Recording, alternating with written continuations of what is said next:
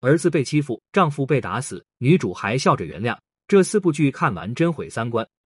以往我们吐槽抗日神剧里面的情节，让人忍不住赶紧换台走人。但没想到，除了这些剧，还有更毁三观的农村剧，里面的情节夸张又让人无语。女主可以说是圣母的化身，可没想到却有很多人看，并且在电视上反复循环播放。而这四部剧可以说是圣母巅峰。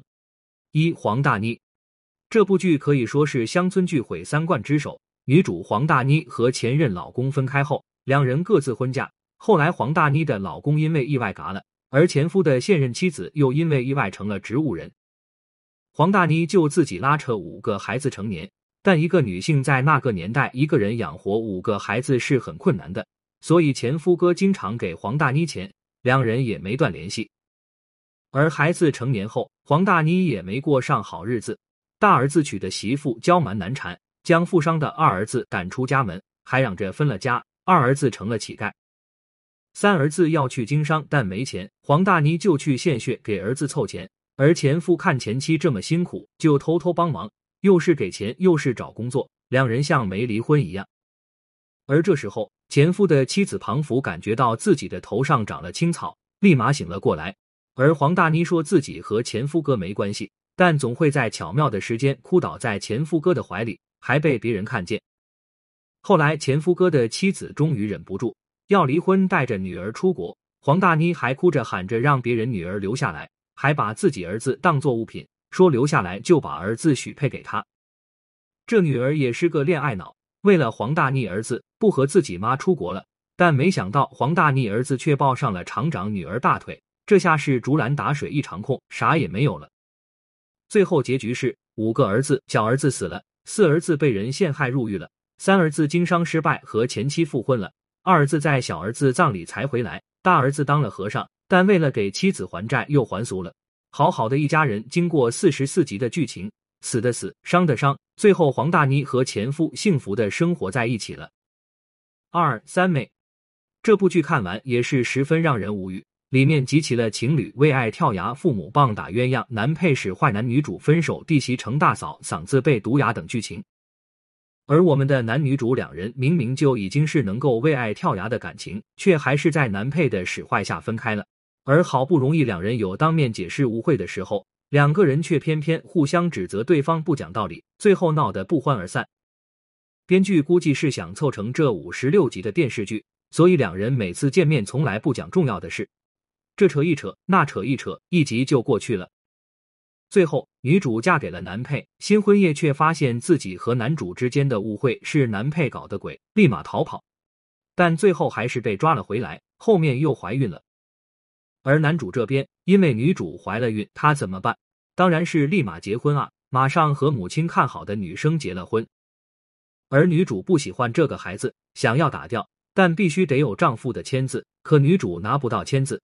但还好，全剧唯一一个正常的角色出现了，帮助女主拿到了签字，但女主却反悔了，不愿意打了。可后来还是被男配老公一脚踢到肚子上，流了产。后来经过一系列的故事发生，女主和男配离了婚，又嫁给了曾经救了自己的人，但没想到这个人很快也在编剧的安排下拜拜了。而故事最后，女主和男主也冰释前嫌，但也没有在一起。三初婚。一般乡村玛丽苏剧最爱的就是嘎老公，但这部初婚嘎老公的速度太快了，女主四个老公很快就被嘎了三个。故事的开始就是村里有两家人娶媳妇，村里还有个习俗，先进村的运气好。而女主老公石头剪刀布输给了男主，所以男主先带着媳妇进了村。所以女主老公气啊，在新婚第二天出门开拖拉机，所以就出意外嗝屁了。而女主婆婆就说女主害死了自己儿子，一直虐待女主，直到发现女主怀了孩子。女主第一任老公给女主留下了个孩子，但女主不省心啊，明明说自己要小心，还上蹿下跳，最后孩子没了。而女主的设定好像是个万人迷，村里所有男的都爱她。后来女主又和村里另一个小伙子对上了眼，但这个小伙子也没挨到结婚，被烧死了。女主又和村里的懒汉走到了一起，但懒汉改过自新，还没迎娶女主过门，就得病下线了。结局是女主和男主在一起了，就是前面和女主第一任老公剪刀石头布的那位，因为男主前妻十分懂事的出轨了，所以才把两位主角凑到了一起。这部三十五集的剧就此结束。四暗娘田小草，这部剧可以说是刷新了小八的三观。和家里人看了这么多部剧，这部剧属于多看一眼血压就要蹭蹭蹭往上涨的神剧。女主田小草母亲早逝，父亲好赌，弟弟还体弱，而患重病的弟弟需要治病钱，但钱都被父亲拿去赌了，啥也没有了。而田小草凑来凑去也没凑到钱。最后只好和隔壁村爱慕自己的来顺结了婚，救了自己弟弟。可这家里除了小草，还有一个弟媳妇，而这个弟媳妇真是刁蛮任性的很，将田小草压得死死的。田小草在这个家当牛做马，就这样憋屈的过了几年。田小草生了一个儿子，田小草自己被欺负不够，还让自己小小年纪的儿子也被欺负，从来不还手。明明是弟媳妇打了自己儿子。田小草反过来替自己儿子道歉，饭桌上侄儿欺负自己儿子，田小草让自己儿子大度。而除了这些，田小草的圣母之路还没完。丈夫来顺摔了个半身不遂，田小草为了给丈夫治病，就做草药生意，结果因为信了弟媳妇，被骗了个人财两空。而田小草原谅了他。而后来弟媳妇给他下药，让人轻薄他，弟媳妇的情人把丈夫来顺打死了，田小草统统都原谅了他。而弟媳妇入了狱，田小草就接过了抚养侄儿的重任，让自己儿子辍学种地，供养侄儿上学读书。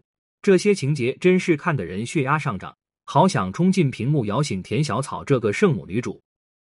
写出这些剧情的编剧不知道是想表达啥？什么时候善良成了圣母，让别人一而再再而三的欺负，不但不还手，还要笑着说不疼？小八当时陪着家人看时，真是一脸懵。